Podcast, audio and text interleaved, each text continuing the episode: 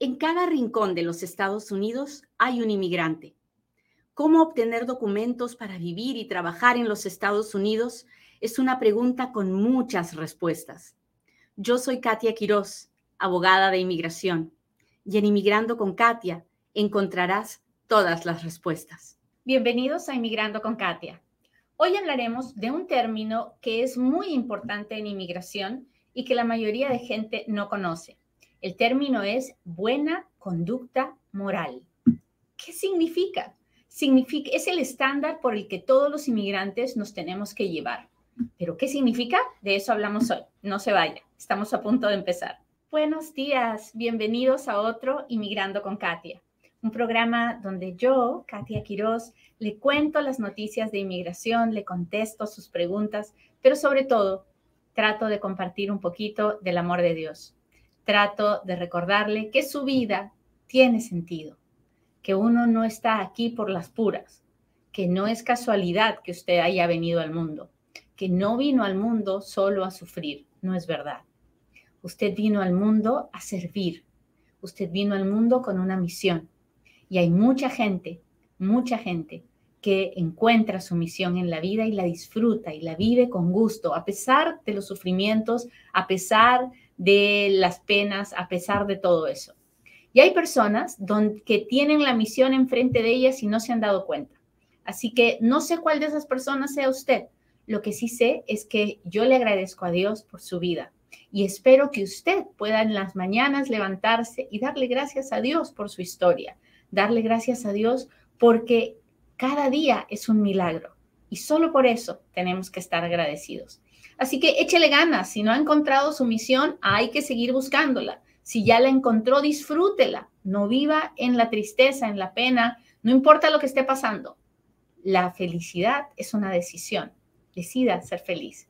Muy bien, vamos a hablar de inmigración como todos los días. Este es el momento en el que yo le pido, por favor, que le machuque al botón de compartir, que me permita llegar a un inmigrante más.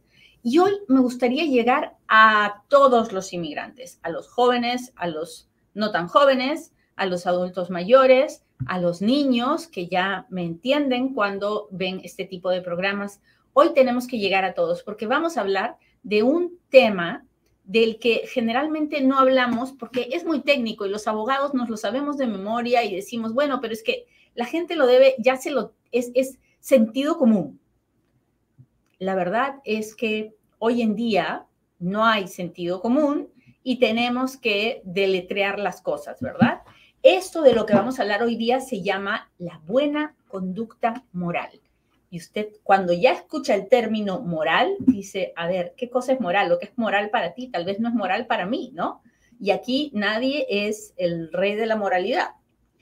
Bueno, es, es la traducción de lo, que, de lo que en inglés es good moral character. Good, bueno, moral, moral, character, carácter, buena conducta, conducta, carácter, buena conducta moral. ¿Y qué significa eso? Porque ¿quién define lo que es moral y lo que no es moral?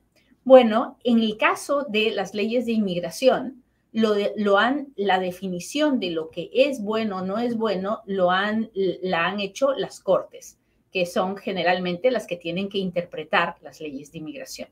Entonces, el término que quiero que, primero vamos a empezar por el término técnico, buena conducta moral. Así que, ¿cuál es el estándar de conducta del inmigrante? La buena conducta moral. Agarre su teléfono para que no se le olvide y, y, y contésteme la pregunta cuál es el estándar de conducta de los inmigrantes. No importa si tienen papeles, no importa si están indocumentados. Estoy hablando del estándar de conducta de un inmigrante. ¿Cuál es? escríbame, escríbame, escríbame, escríbalo en su teléfono y dígame cuál es el estándar de conducta.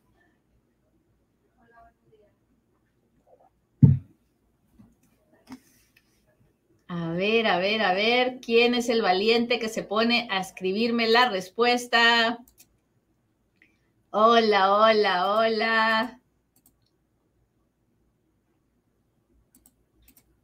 Feliz viernes a ustedes también. Hola, hola. Hola, Evita, ¿qué tal? Gracias por estar aquí.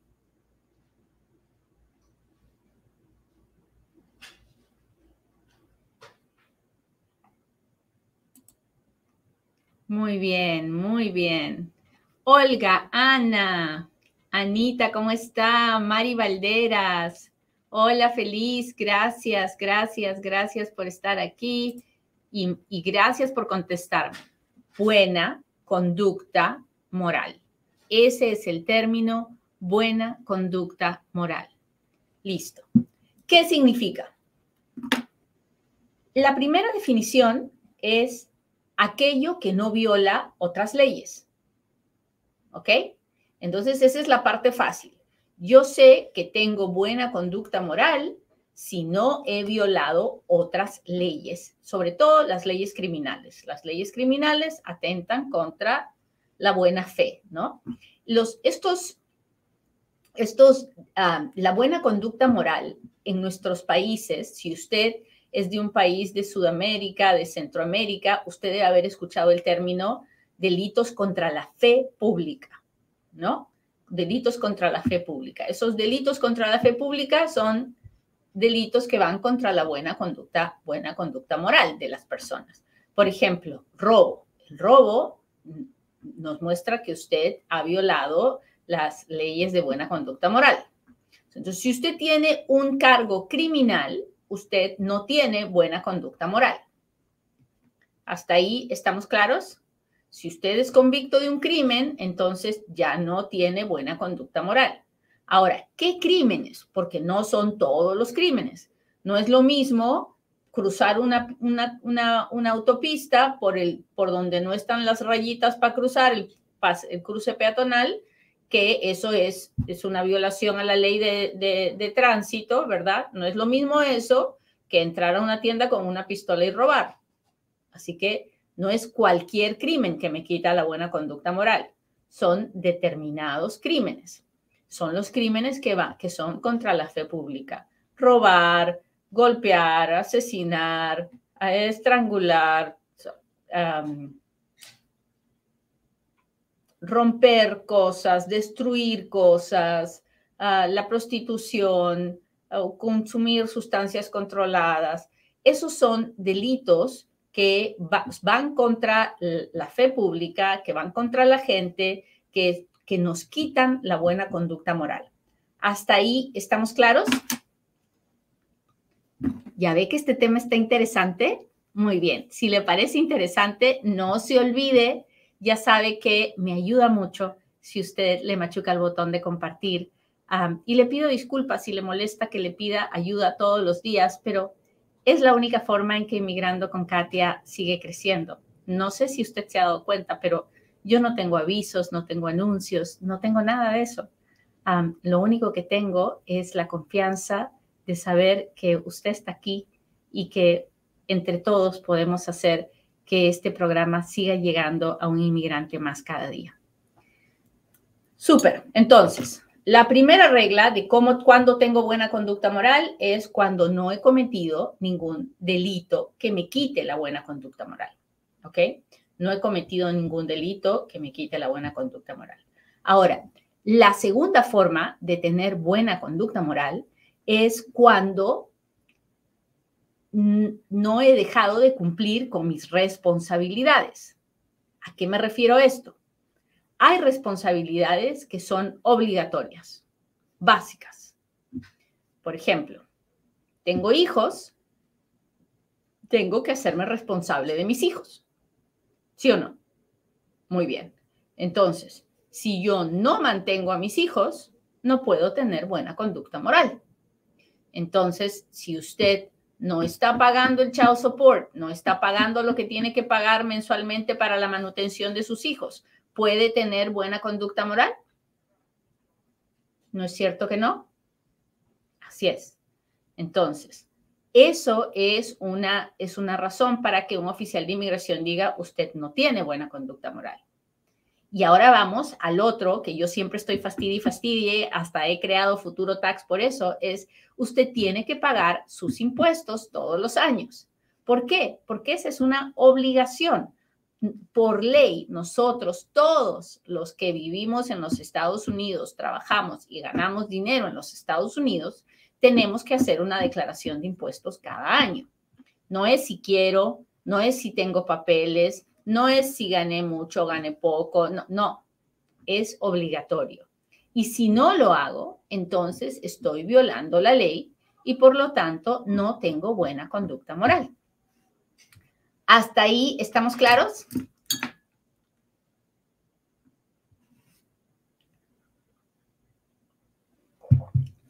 Cuénteme, cuéntame. Hola Snoopy, ¿cómo estás? Mi gente de TikTok, todos los que están suscritos al live, puedo mirar lo que me escriben. Hola Amber, gracias por estar aquí. Hola, hola. Amber me acaba de decir, hola Humberto, ¿cómo está? Gracias por estar aquí. Así que si usted está suscrito al live en TikTok y me escribe, puedo leerlo y soy feliz porque me encanta ver cuando me escriben en, por todas partes. Muy bien. Norita dice, clarísimo. Hasta ahora hemos hablado de que un inmigrante debe tener buena conducta moral y uno pierde la buena conducta moral cuando hace cosas que van en contra de la ley, como por ejemplo cometer un delito que va en contra de la ley criminal, como no pagar la manutención de tus hijos o como no pagar, perdón, no, no hacer tu declaración de impuestos todos los años. ¿Hay otras formas de perder la buena conducta moral? Sí, muchas otras formas. Por ejemplo, tú dices que eres ciudadano norteamericano cuando no lo eres. Eso es una forma de perder la buena conducta moral. Eso es, el peor fraude de inmigración que se puede cometer. O tú haces, haces un complot o te pones de acuerdo en hacer algo en contra de los Estados Unidos definitivamente pierdes la buena conducta moral. Y ahora usted se preguntará, bueno, Katia, digamos que yo ya la perdí. Tuve un DUI, tuve un, problema con, con la pareja que tenía, ya me arrestaron, ya me encontraron culpable. ¿Y ahora qué? Bueno, como le dije, no todos los delitos me quitan la buena conducta moral y no todos los delitos me quito, o los errores me quitan la buena conducta moral por siempre. Hay cosas que se pueden corregir. Por ejemplo, si yo no pago la manutención de mis hijos y me doy cuenta que estoy en falta y lo corrijo, entonces recupero el estatus de tener buena conducta moral. Si yo hago mi declaración de impuestos y debo dinero y no lo pago, entonces no tengo buena conducta moral pero si luego corrijo, pago lo que debo, entonces recupero la buena conducta moral. Si yo tengo un delito, por ejemplo, un DUI, pero pasan los años y puedo probar rehabilitación completa, entonces recupero mi buena conducta moral. Por ejemplo, si tengo una felonía grabada, ahí sí la cosa está muy, mucho más difícil, porque el gobierno solo entretiene dar un perdón para eso después de que han pasado 15 años y la persona no está en violación de ninguna otra ley. Entonces, es específico de cada situación y no hay una regla general para decirle a alguien, ah, no, eso no es un problema, ah, sí, esto sí, o espérate, no. Un abogado de inmigración tiene que analizar, tiene que evaluar si la persona tiene o no tiene la buena conducta moral para pedir lo que está pidiendo. Una de las situaciones en las que la buena conducta moral se vuelve en algo, se convierte en algo muy importante, es cuando un residente quiere pedir la ciudadanía. Así es, como usted lo está oyendo. Todo lo que he hablado pareciera que era solamente para el que está indocumentado y quiere papeles, pero no. Esto de la buena conducta moral es importante para todo el mundo también lo es para el residente que va a pedir la ciudadanía. ¿Por qué? Porque los requisitos para la ciudadanía tienen uno que dice así. Si usted quiere aplicar a la ciudadanía, usted tiene que probarme que en los últimos tres o cinco años, dependiendo de cuánto es el tiempo que usted tiene que esperar para pedir la ciudadanía, usted ha tenido buena conducta moral. Y entonces usted me dirá, pero estás diciendo solo los tres o los cinco años. Sí, y es un poquito confuso, porque el requisito dice usted tiene que haber tenido cinco años de buena conducta moral. ¿Y qué pasa si cometí algún error antes de los cinco años? Bueno, hay que ver si ese error se puede perdonar o no. Pero cuando yo voy a aplicar a la ciudadanía con alguien, porque así es como lo veo yo, yo aplico con, con mis clientes, ellos no aplican solos. entonces, hay que ver si en los últimos cinco años esa persona tuvo un arresto, si la encontraron culpable de algún crimen, si la persona ha pagado sus impuestos, si la persona ha pagado sus deberes con sus hijos, si ha cumplido con las, sus responsabilidades. Todo eso se tiene que evaluar antes de poder decir si la persona tiene o no tiene buena conducta moral. Ahora bien, si la persona tiene algún delito de antes de los cinco años, tengo que presentar los documentos que prueben que la persona sí tuvo el problema, la persona cumplió con su sentencia y el caso se cerró antes de los cinco años. Pero si la persona tiene un arresto que antes de los cinco años y luego durante, y el caso continúa durante los cinco años en que me, piden buena conducta moral, es posible que no me dejen hacerme ciudadano porque no puedo probar cinco años de estar completamente limpio de cualquier problema. Entonces, esos cinco años de buena conducta moral, que pueden también ser tres en el caso de los esposos de ciudadanos que quieren hacerse ciudadanos, son muy importantes y deben de ser estudiados por un abogado antes de que usted vaya pagando y haciendo aplicaciones de ciudadanía donde tal vez no le corresponde porque no cumple con los requisitos. ¿Hasta ahí estamos claros? Si le gusta el programa de hoy, póngame un dedito, póngame un corazoncito, dígame, Katia, aquí estoy. Para mí es muy importante que usted me entienda de qué se trata esto de la buena conducta moral no significa que usted tiene que ser una persona religiosa y que se tiene que golpear el pecho. No. Aunque la palabra moral esté de por medio, realmente no se trata de eso.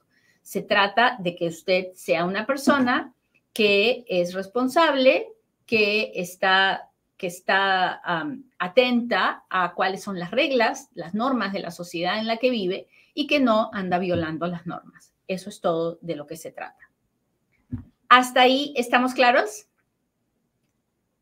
¿Y qué pasa cuando hay una violación a las normas? Hay consecuencias. Tal vez a usted le parezca ridículo, le parezca exagerado, le parezca que es un error, totalmente. Pero lamentablemente, como le voy a volver a repetir, la inmigración es un privilegio, no es un derecho. Y el hecho de que nosotros seamos extranjeros y estemos en un país extranjero nos obliga a cumplir con las normas y las reglas de ese país. Así que, por más que usted esté en desacuerdo, tenemos que seguir las reglas para poder obtener el beneficio que queremos, que es la residencia, el permiso de trabajo o la ciudadanía. Muy bien, ahora sí, si tiene preguntas, hágamelas ahora, porque ahora es cuando Katia responde.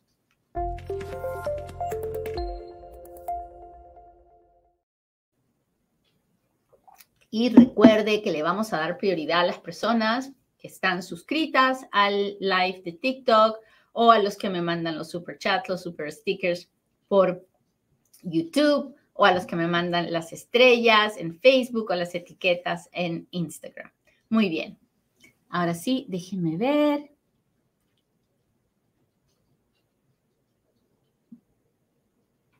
Aquí voy, aquí voy. ¿Cuánto tiempo dura la Oficina de Inmigración en aprobar una K1 ah, ya 10 meses en la Oficina de California? No, no debería demorar tanto. yo las últimas K1 que he hecho me demoraron cuatro o seis meses en aprobarse y luego otros tres o cuatro meses en el Centro Nacional de Visas. Ahí, ah, y espero que tenga un abogado, Amber, y que su abogado esté contactando a la Oficina de Inmigración.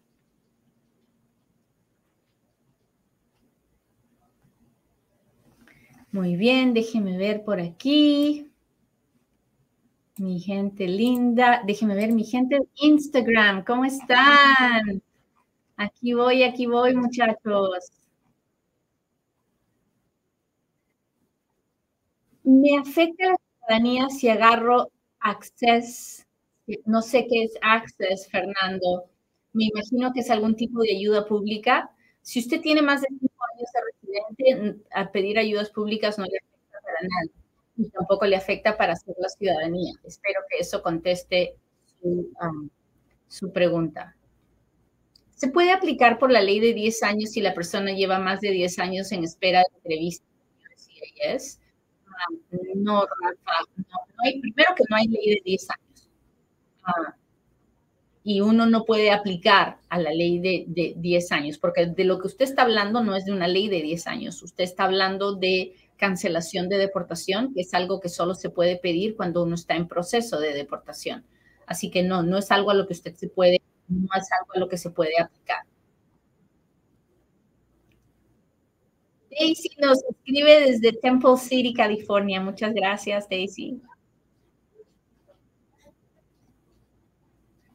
Muy bien, Lau Moreno dice no infringir las leyes. Perfectamente, pero ya aprendí hoy día que no es solamente no infringir las leyes. Hay otras cosas más que se toman en consideración. mi madrastra eh, es ciudadana, ella me puede pedir, y si, si es mi madrastra para inmigración,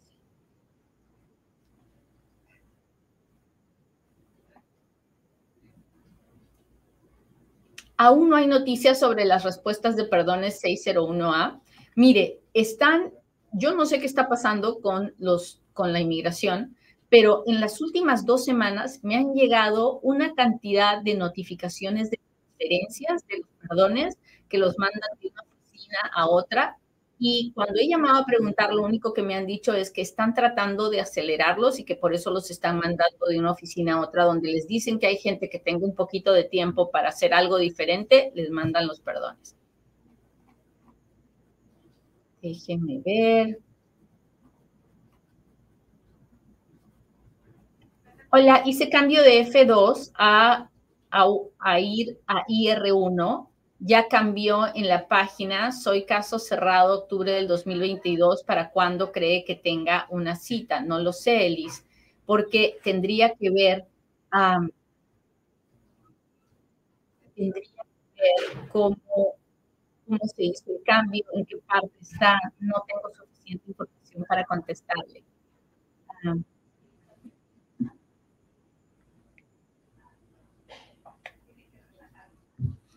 Mi cuenta del IRS está en ceros, pero trabajé el 2013 al 2015. Tengo que enmendar eso para aplicar a la ciudadanía. Pues si ganó, si tiene la obligación de, hacer su declaración de impuestos y no lo hizo, claro que tiene que hacerlo. Porque en la aplicación de ciudadanía hay una pregunta que dice, ¿alguna vez ha dejado de hacer su, ha, fallado al no hacer su declaración de impuestos? Usted va a tener que contestar sí. Así que ah, mucho ojo con eso. Llame a Futuro Tax si usted habla, llama a Futuro Tax, ahí le vamos a poder dar el teléfono de 702-483-6555 o entre a futurotax.com. Hola, Jordi, ¿cómo está? ¿Qué tal? Dice, si ya puse mis huellas y no me llega a la corte y tengo cita en ICE el 21 de este mes, usted tiene que ir a su cita. Ah, ya, cumplió el, ya cumplí el año. Eso quiere decir que usted ya debe haber presentado su aplicación de asilo. Así que lleve la copia de la aplicación de asilo que usted ya presentó y, nada, el, el, el, oficial de ICE lo único que va a hacer va a mirar que usted ya hizo su aplicación de asilo, que sigue esperando su cita de corte y le va a decir que vuelva al siguiente año o a los seis meses. ¿Ok? Muy bien, déjenme ver si tengo super chat, super stickers. Aquí está. El médico del panel en El Salvador me pide invitación de NBC, pero yo soy beneficiado de reunificación familiar. ¿Sabe cómo es el proceso de exámenes? Ah, exactamente. Cuando usted ah, tiene la carta de reunificación familiar, lo primero que tiene que pasar es que su peticionario tiene que ah, entrar a, la, a la página web de inmigración, tiene que poner toda su información y luego a usted le tiene que llegar un correo electrónico diciéndole que puede hacer el examen médico.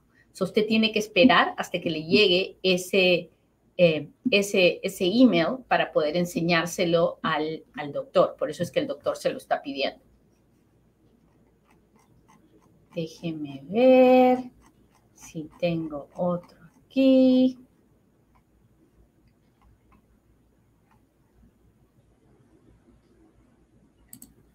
Si yo tuve un problema de marihuana por más de 30 gramos en mi país, si mi esposa me pide no podré tener una visa, así, así, aunque hayan pasado 12 años, así es. Lamentablemente así es. Lo único que se puede perdonar con drogas es posesión de menos de 30 gramos de marihuana. Si es algo más de eso o si es cualquier otra sustancia controlada, no hay perdón para eso, no hay manera.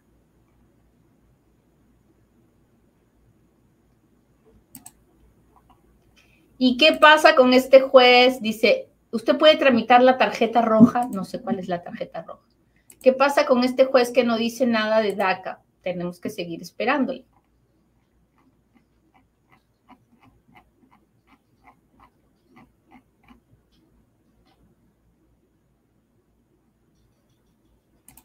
Dice, ya está aprobado mi peticionario, entonces le tiene que llegar el email a usted.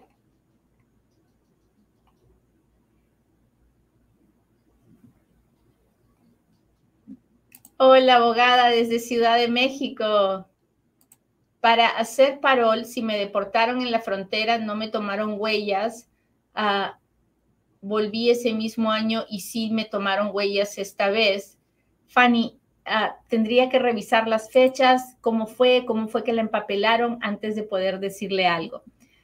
Muy bien, muchachos, les agradezco mucho que me hayan acompañado. Espero en Dios que hoy sea un buen día para ustedes. Recuerden, recuerden de tener una buena actitud, enfréntese a la vida con una buena actitud. Es difícil, nadie dice que es fácil, pero hay que intentarlo. Nos vemos la próxima en otro Inmigrando con Katia. Bye.